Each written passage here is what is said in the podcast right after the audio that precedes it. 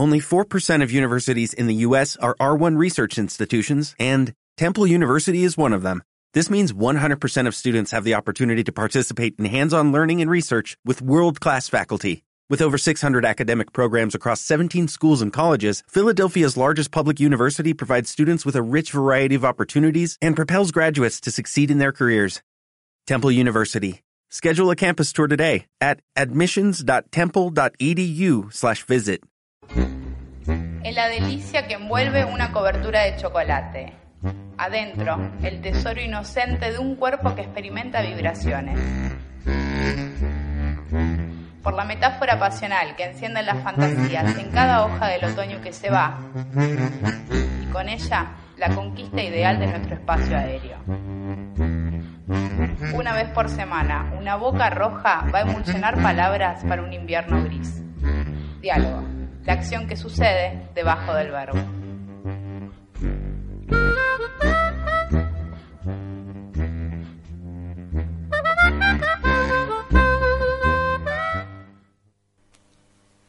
El mercurio es un elemento químico que a temperatura ordinaria es un metal líquido de color plateado. El símbolo del mercurio es Hg, que se deriva de la palabra griega hidrágiros, la cual significa agua plateada. Los romanos llamaron al mercurio argentum vivum, que significa plata líquida, debido a que era el único elemento conocido que era líquido a temperatura ambiente. El mercurio es conocido desde la antigüedad y ha sido utilizado por casi todas las culturas. Se le han atribuido poderes mágicos tanto para hacer el bien como para hacer el mal. Se lo consideró como una de las maneras de protegerse del mal de ojo. Aristóteles recomendaba este elemento diluido con saliva para tratar ciertas enfermedades de la piel. En algunos lugares los agricultores lo usaban para producir mejores cosechas. En la India se pensó que el mercurio era un afrodisíaco muy efectivo. Mientras tanto, en Italia lo usaron como tratamiento en contra de los piojos y la sarna. En el medioevo, Paracelso fue el primer hombre que intentó explicar los efectos adversos del mercurio en el ser humano. Él pensó que lo peligroso del mercurio era aplicarlo externamente y que ingerirlo no haría daño, pues el cuerpo lo, eliminaría en forma de sudor, excreta u orina. Otros mercurialistas recomendaban el uso del elemento en forma de ungüentos, ingerido y hasta inhalado. A corto o largo plazo, el enfermo empeoraba y se hacía susceptible a otras enfermedades que podían causarle la muerte. Para el año 1557, el francés Jean Fernel fue el primero en, describir los síntomas y signos del envenenamiento con mercurio. Para ese entonces era utilizado en la medicina como antidiurético. El mercurio fue la primera sustancia en ser objeto de legislación para controlar las enfermedades que causaba.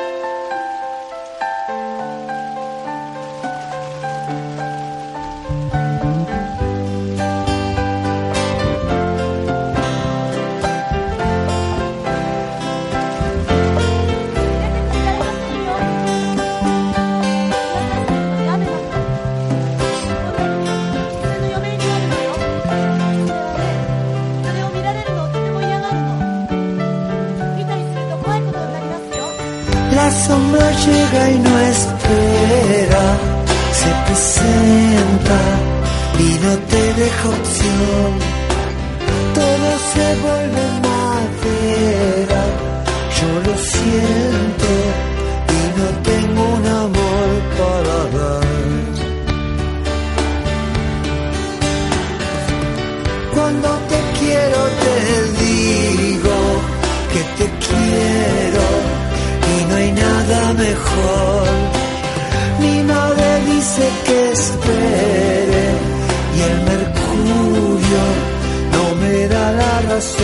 porque así como estoy, no puedo ir. Nadie me enseñó cómo sentir.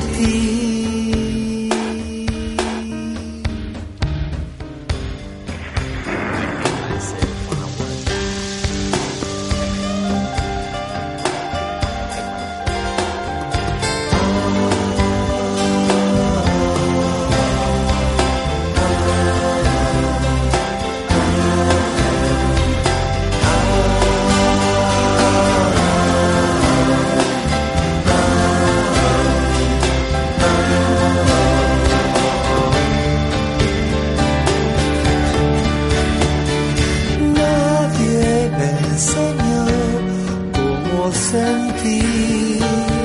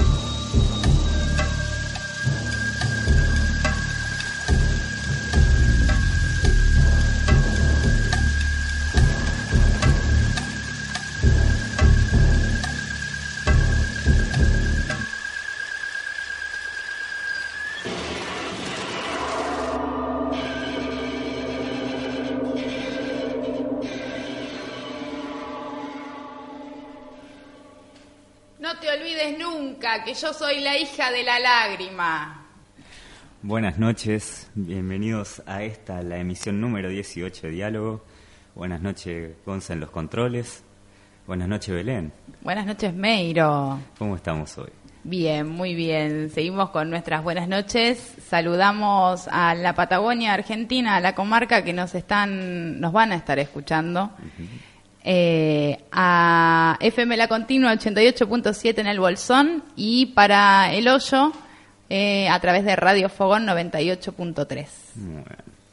Y podemos dar los medios de comunicación donde nos pueden contactar. Si nos buscan por Facebook nos, nos van a encontrar en Diálogo Radio. Nos pueden enviar mails a dialogoradio.gmail.com y también nos pueden llamar por teléfono al 3967-0882. Muy bien, y ahora tenemos Twitter. Y tenemos Twitter. Bueno, estamos. La propuesta de la noche es nos meternos de lleno al estilo diálogo, Bien. con esa soltura, eh, dentro de un disco, un discazo Un discazo. de, del rock argentino. Ho- Hoy estamos de acuerdo. Hoy estamos de acuerdo, qué bueno. La hija de la lágrima. Un poco queríamos explicar que era este le hicimos una presentación a través de las redes como art rock. ¿Qué es el art rock? Bueno, la vez pasada hablábamos de, esto de las obras conceptuales, que son los primeros intentos de encarar eh, discos como una totalidad artística. Y este disco en particular eh, nos, lo, nos lo anuncian como si fuera una, una ópera rock. Una ópera rock es una historia eh, a modo de ópera, o sea, eh, que, se, que transcurra a lo largo del disco. Y este, este disco es muy, muy particular para tratarlo así como, como ópera, porque tenés muchos trayectos de la historia que se dan en, en, en temas que son instrumentales. Pero es innegable que la totalidad del disco es uno y es, es una obra de arte, es, es un cuadro dibujado a lo largo de, de todos sus temas y, es innegablemente un, pedazo de, de art rock, de rock arte. Este término, la rock, es un subgénero, como decía Meiro, de la música rock y sale en los 70, cuando, por ejemplo, volviendo al, al disco que estuvimos laburando, abordando la semana pasada, eh, Sgt. Peppers eran nada, británicos que estaban, tenían su banda de rock y a la vez estaban estudiando en las academias de arte. Entonces empezaron a aplicar un montón de, de lenguaje artístico dentro de eh, su propia producción contemporánea. Y bueno, nada, y ahí surgió, es como, bueno, si no es esto ni es lo otro, y la verdad que está laburado artísticamente de la hostia eh, en su totalidad, ¿no? Vamos a hablar un poco del arte de tapa también de La hija de la lágrima. Eh, es una pieza completa. Es que por eso decíamos, está, está innegablemente logrado como una obra de arte, tiene, tiene distintos trayectos que, que sube, que baja, que, eh, que te lleva por distintos sectores. Eh, yo sinceramente no termino de entenderlo así, en tanto que al 100% y, y definírtelo cual diccionario, la hija de la lágrima, dos puntos, bla, pero eh, es, es una, una bola de, de emociones eh, condensadas en un disco eh, y, y lo escuchás y lo escuchás de pe a pa y es la hija de la lágrima. Es la hija de la lágrima. Eh, innegablemente. algunas cosas que estuve, veníamos hablando con Meiro, que en, en particular a mí me llamaron la atención, que en diferentes partes del disco él como que cambia, o sea, su yo poético es, femenino y masculino, en diferentes piezas musicales como que es hombre y mujer. Y claro, es que son, eh, evidentemente, son pe- personalidades que, eh, o personajes que se dan en esta historia. Eh, por eso, o sea, te va, esto que decía, de- te va dibujando todo un cuadro que ahí, o sea, eh, yo no, no puedo aseverar que lo que yo siento al escucharlo sea lo que Charlie quiso eh, transmitir en el momento de hacer el disco. Pero esto es lo que hablábamos antes. El, el alcance de- del artista llega hasta, hasta la obra. Y después es incomparable eh, lo que puso en, el- en la obra el artista a lo que transmite esa obra. Claro, Se después, después es- ya no le pertenece. ya, ya la obra se convierte en un monstruo propio de sí misma que transmite todo lo que tenga que transmitir dependiendo de la persona que se postre delante de ella. Entonces, como decíamos, eh, La hija de la lágrima es un disco que se lanza en julio, en un invierno de 1994. Tiene 23 piezas musicales. Algunas de las críticas decían de que puede ser bastante instrumental. Algunas, No toda crítica tiene que ser negativa. no. Bueno, a mí me pasó cuando me puse a escuchar el disco para el programa. Eh, wow, meterte adentro es, es complejo. En un momento te falta el aire. En un momento dije, "Wow". Em, pero bueno, nada, vamos a compartir y a viajar un poco a través de esta de esta obra de arte total que Charlie García nos compuso para todos nosotros. Ojalá que nos esté escuchando, Charlie. ¿No? Sería buenísimo que alguien le cuente. Eh, lo saludamos desde acá, Charlie. Lo grosso. bancamos, lo queremos mucho. Entonces vamos a arrancar con la primer, la segunda pieza musical, es el segundo tema del disco con el que arranca La hija de la lágrima. La propuesta era de que estés en tu casa, entre las velas, copa de vino, o sea, ar- armar un poco el clima. Nosotros bajamos las luces en el estudio y vamos a viajar un poco a través de Charlie García.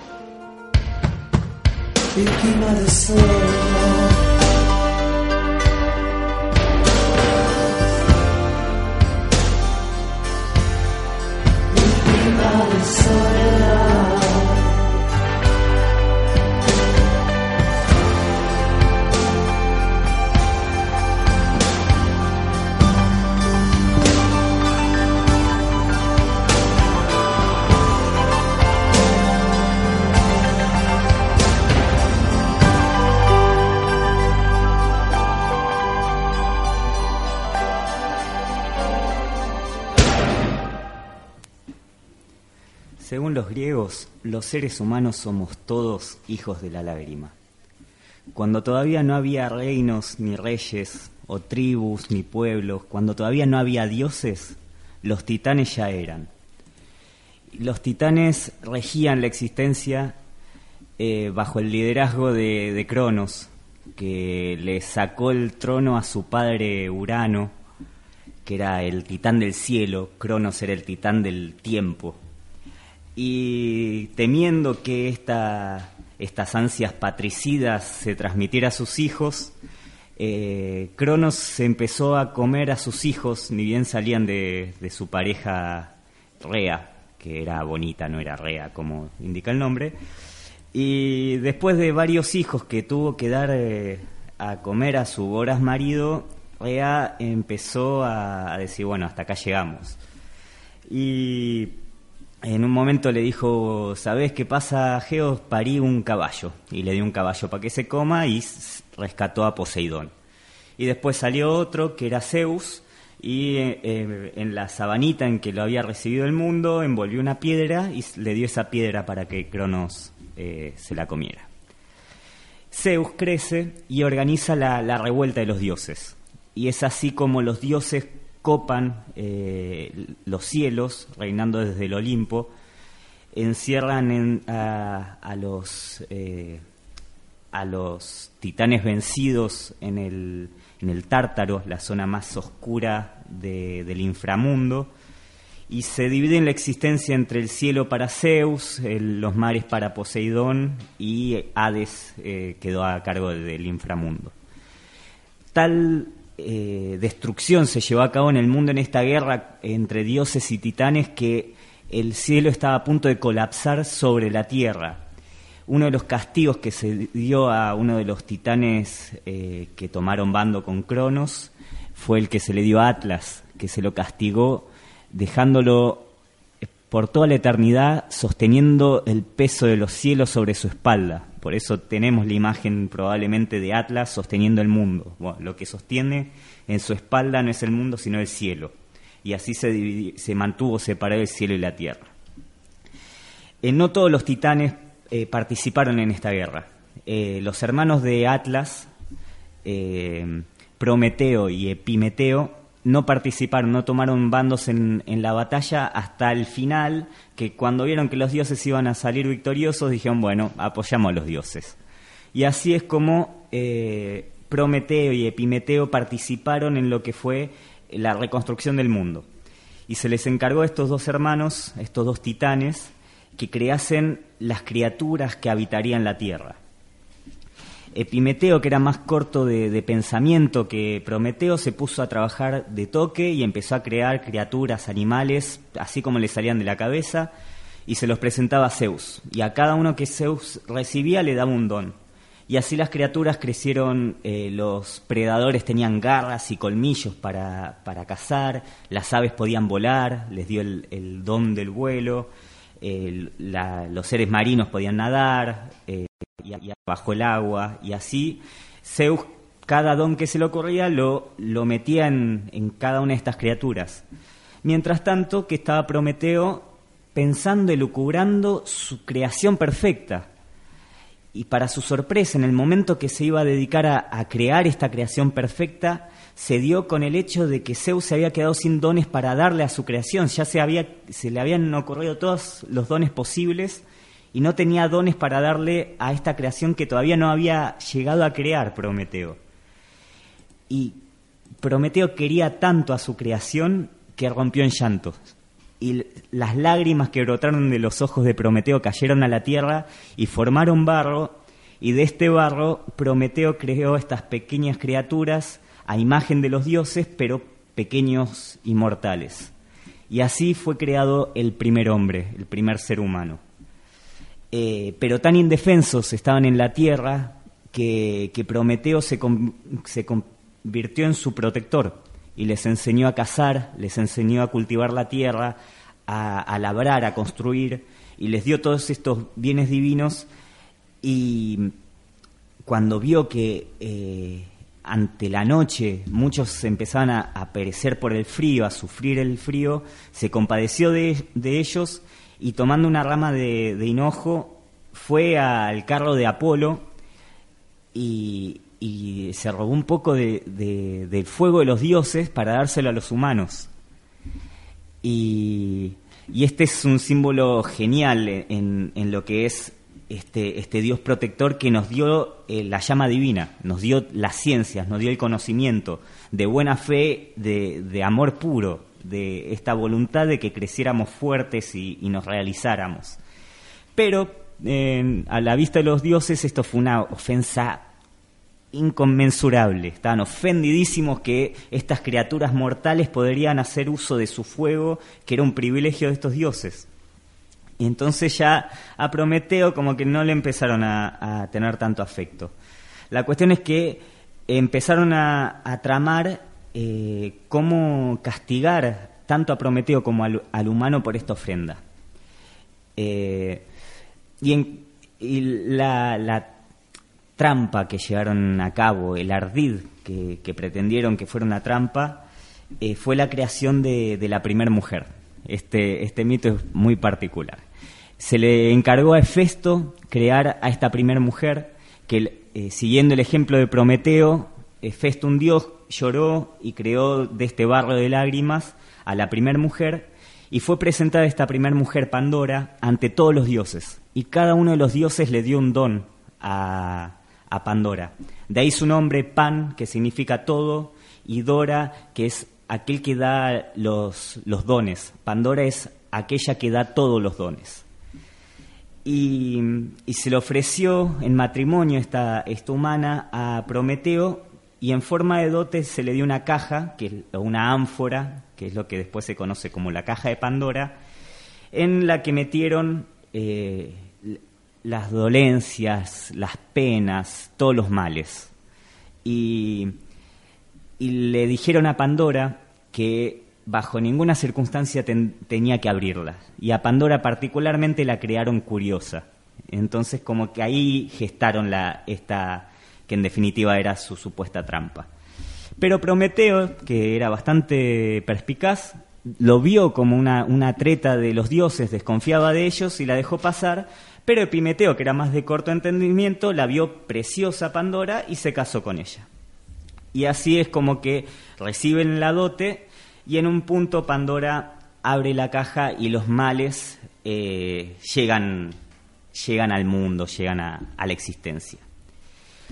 Pero bueno, eh, ¿por qué, qué es lo que me llama de este, de este mito antropogónico, de este mito de creación de los, del hombre? de los hombres. Eh, es esta idea de no solo que el hombre es creado del barro, sino que es creado de este barro de lágrimas, que, que trae un símbolo mucho más profundo de lo que se ve a simple, simple vista, porque trae consigo esa, esa, una respuesta esa gran pregunta de por qué sufrimos la, la, angustia existencial, ¿Qué es, eh, cómo es que el ser humano por ser humano, arrastra eh, una, angustia ontológica que viene consigo desde, desde, el principio.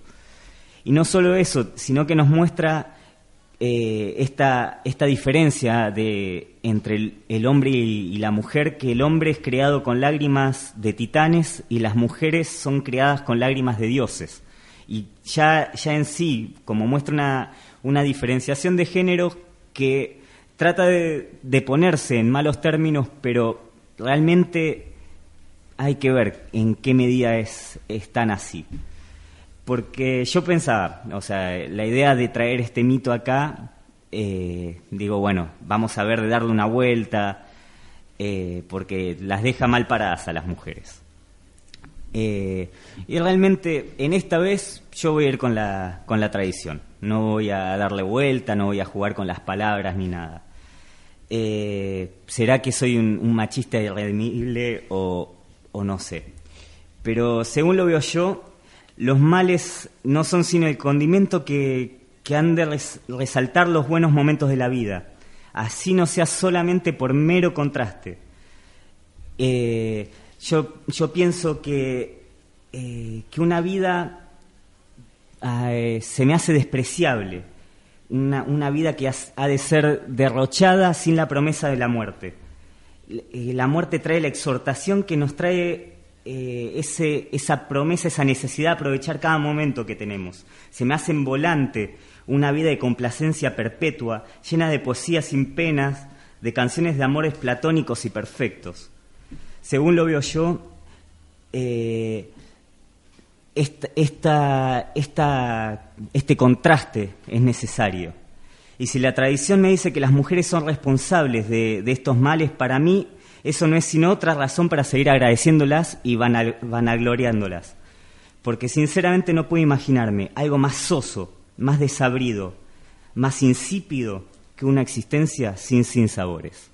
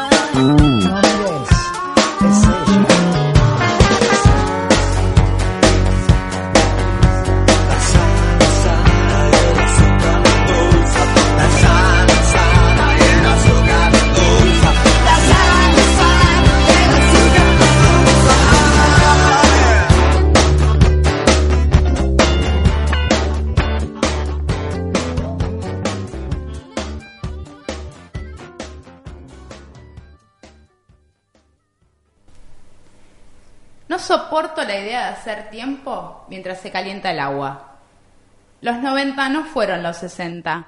Los renacentistas del nuevo milenio podrían llegar a pensar que el solemne hecho de la pava eléctrica me daría un sentido. No me gusta el agua con electricidad. Tengo que calzarme y no lo prefiero. El tema son los pensamientos que me vienen al cuerpo cuando pongo a calentar la pava. Pienso en vos, en los gatos, en el tiempo que ya es, en las mujeres desconsoladas por amor, en la temperatura y en cielo, en cebras y camellos, en el vestido que Gioconda crea para usar en Venus. Pensé por un momento en los campos de Borges intentando entenderlo. Fuck you, te devolví los libros. Me encantaría ver pasar una jirafa por la ventana. Me vienen todas las mañanas juntas mientras espero que se caliente el agua. Me viene la música, Albert Plau, Damel, Fito Páez. Me vienen las mañanas de cumbia también. Pero el placer existe cuando doy con el punto justo del agua y el del pensamiento. Digamos que si el agua está cuando yo estoy pensando en vos, o si está cuando me viene la cumbia o cuando me la agarro con Borges. Pienso en la alternativa cool, en que me asusta el sonido del viento. Ahí me acuerdo de un tornado y del cielo que deja cuando pasa. Me encantaría vivir unos meses en la pampa. Puedo pensar toneladas de cosas mientras espero que se caliente el agua.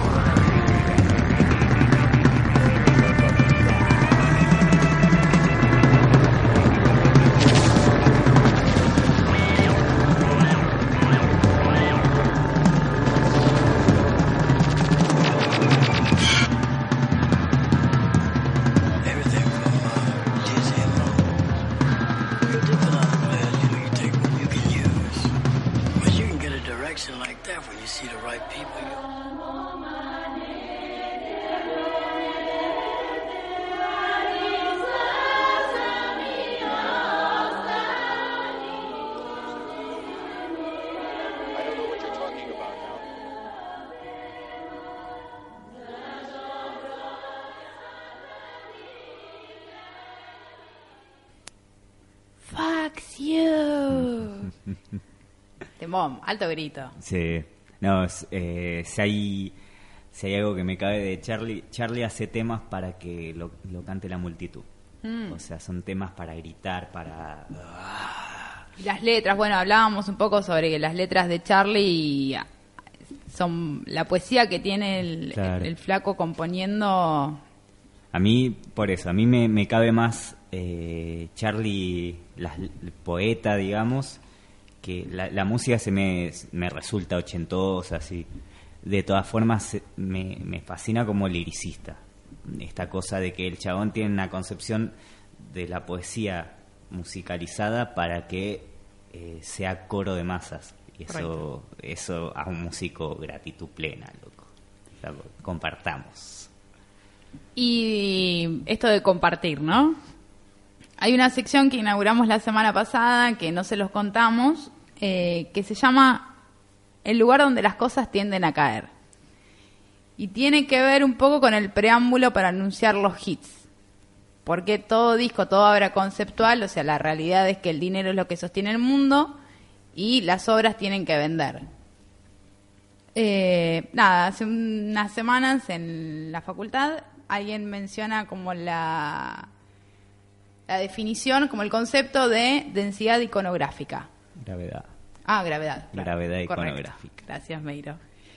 Y mm, en vez de asociar las dos palabras, dije, no entendí, me lo explicaron y yo entendí esto, que era el lugar donde las cosas tendían a caer cuando vos veías o, sent- o escuchabas una, una obra de arte. Y, y, no sé, es como si vos le pusieras un péndulo arriba del disco y cae en chipi chipi.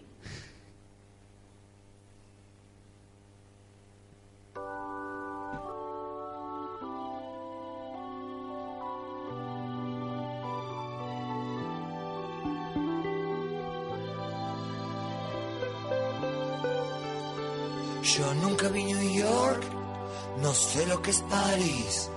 Vivo bajo la tierra, vivo dentro de mí. Yo no tengo un espejo, no tengo un souvenir.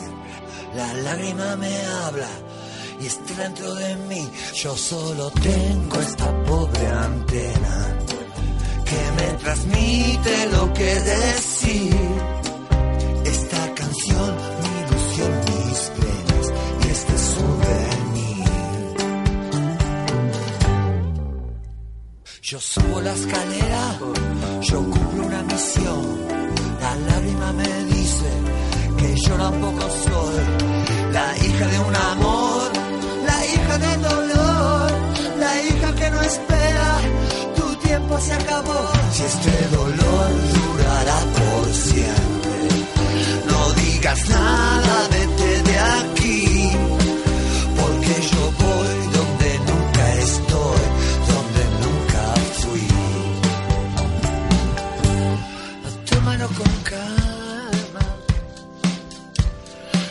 la cosa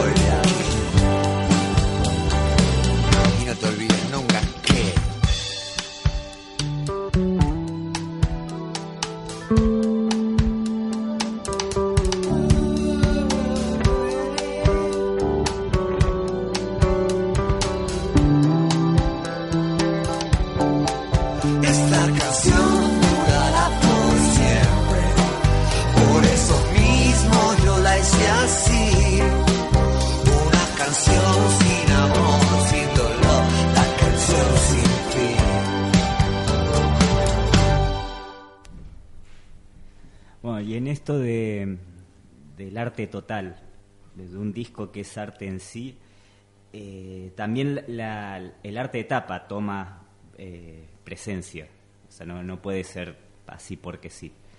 Y en este caso, el, el, arte de tapa lo hace un artista alemán que se llama Hubert Kretschmer, que el tipo, eh, bueno, estos hombres de renacimiento, digamos, eh, artista, actor, artista plástico, y es un tipo que le hizo tapas de disco a Björk, a los Stones, o sea, como que eh, un grosso el tipo que le hizo una tapa a Charlie, que es un músico argentino ahí, pero bueno, nosotros sabemos lo que es Charlie y evidentemente este tipo también.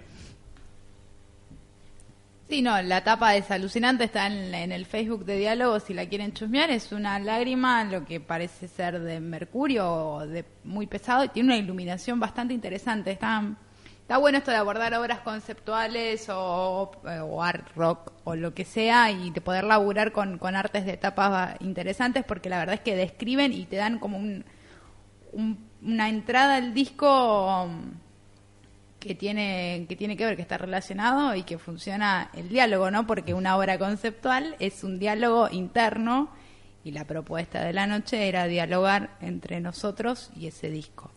No, y son estas cosas que, que esperemos no se vayan perdiendo, digamos. que Estamos en contra del track. Claro, o sea, ahora el MP3 eh, es una carpetita y yo qué sé, ah, se fue perdiendo también, antes era un disco y el, arte de tapa era un, arte de tapa, era un cuadro en sí, lo podías colgar en la caja del, del disco de vinilo. Bueno, ahora a mí me pasa lo siguiente, con esto estamos eh, laburando con, con, estos discos y qué sé yo, entonces pensaba si me... entre comprarte un vinilo y comprarte un CD. Eh, eh, y, bueno, también lo que trae pues, la carpetita es que es más barato. Claro. Pero sí, sí, sí. Eh, yo carezco de la, de la tecnología para el vinilo, lo cual es una, una contra que siempre he tenido y es una inversión que, que siempre he postergado, digamos. Yo ya probé que el CD no, no va, porque o pierdo ya los discos, o sea, hay cajas que están sin los discos, o sea, no, eh por eso no sé, pero bueno, nada, no lo voy a resolver y después no, No, yo me acuerdo la casa de un amigo, eh, el este guitarrista, que en la casa de los viejos, cuando en el secundario fui a la casa la primera vez, y en el living tenían toda la pared, que la pared estaba como alfombrada, y todos con discos de los setentas colgados cual cuadros eh, y no cual cuadros porque había unos eh, así como inclinados y tenías de, de Jetro Tull, tenías de, de Zappa, tenías de, de Spinetta y aluciné en colores, o sea, esa, esa primera impresión me quedó así tatuada en la jeta. Y, y eh, ahí tomé noción de estas cosas que el, con el tiempo se van perdiendo y fue la, la primera vez como que tomé eh, constancia de, de esto, de, del paso del tiempo y las tecnologías, cómo afectan al arte y me quedó así como muy haciendo ruido en la cabeza. Si te querés comunicar con nosotros, lo que se abrió el año pasado, esta sección de diálogo abierto que a veces aparecía, está vigente todo el, todo el programa, o sea, toda la semana o toda la vida. y en, en momentos se pueden comunicar por teléfono al 3967 0882 o por Facebook Diálogo Radio o si no en la semana si el diálogo es un poco más extenso que también está buenísimo si da bajada texto si da vincularlo con con otros elementos eh, nada todo es bienvenido que quieran aporten ya sea arte visual ya sea eh, lo que fuera el, el juego es abierto no hay no hay no hay reglas más allá de juguemos. Total Vamos con el último tema que diálogo va a estar. Con este nos vamos a estar saliendo de mm, La hija de la lágrima, que es el disco que nos trajo esta noche otoñal. Y, mm, y a ver qué onda, cómo es volver, ¿no? Después a la superficie, después de sumergirse en La hija de la lágrima. ¿Todo sigue igual? ¿Dónde estoy? Ya naciste ya no existe la arena, solo Dios me podría descubrir, me podría dar la pena porque soy.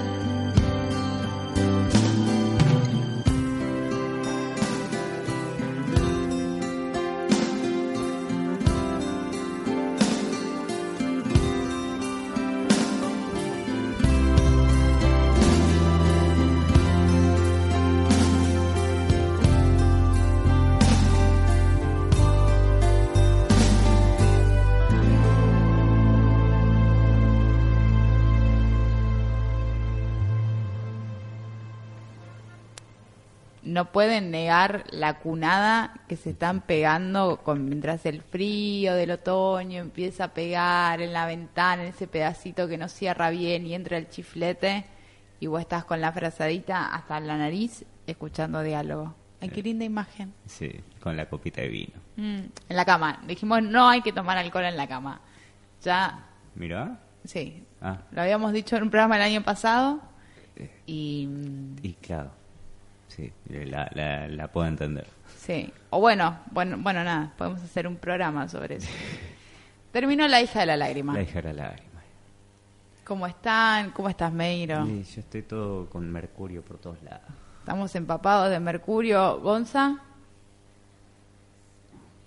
Efecto el, el, el acurrucamiento de la hija de la lágrima y esta, este contexto que le dimos hoy al programa, bajando la iluminación y demás, este, muy propicio, muy propicio para acompañar el clima también, este, y para, para bajar un poco los, los decibeles del día. Está, está bueno. sí, bajamos todos un cambio. Eh, un cierre de día impecable. Bueno, estamos eh, cerrando la segunda emisión del segundo año del primer otoño de diálogo. Lo que se viene, siguen las experimentaciones, si bien este año somos la acción que sucede debajo del verbo, eh, seguimos siendo un- una experiencia, una experimentación. Y en estos nuevos diálogos que estamos proponiendo, que el disparador sea una obra musical, se viene, se viene una el lunes que viene, ¿Qué se viene? el Lobizón. Ahí va. Un diálogo entre Iron Maiden y Leonardo Fabio. Esa. Nada, no sé. Yo le tengo toda la fe. Estoy esperando este programa desde nuestras primeras reuniones de producción. Sí, Meiro inclusive empezó a hacer diálogos solamente por este programa. Dijo, Yo hago diálogos si ponen Iron Maiden. Bueno, así que vamos a saldar un poco las cuentas. Si tienen amigos metaleros, súmenlos a, a la escucha porque Sí, serán bienvenidos en la experiencia. Correcto. Seguimos en la semana entonces por las redes, en el Facebook, en el mail eh, y sonando como cápsulas en el éter. Muchísimas gracias a quienes están escuchando en la Patagonia, a Bolsón por FM La Continua y en El Hoyo, eh, Radio Fogón. A todos los que estuvieron del otro lado en esta noche. Mm, muchas gracias a todos. Muchísimas gracias a todos. Muchísimas gracias, Gonza. Gracias al señor Charlie García por haber dejado ah. semejante pieza musical que caer cada tanto en una noche de otoño-invierno. Ah, es alucinante. Cuando le cuentes a tus nietos. Fu cuando tus nietos agarran el disco del abuelo y digan, abuelo, ¿qué estás escuchando? La hija de la lágrima. Ahí va. Ah, descorchá el vino y deja que te cuente. Once clavadas. Besitos.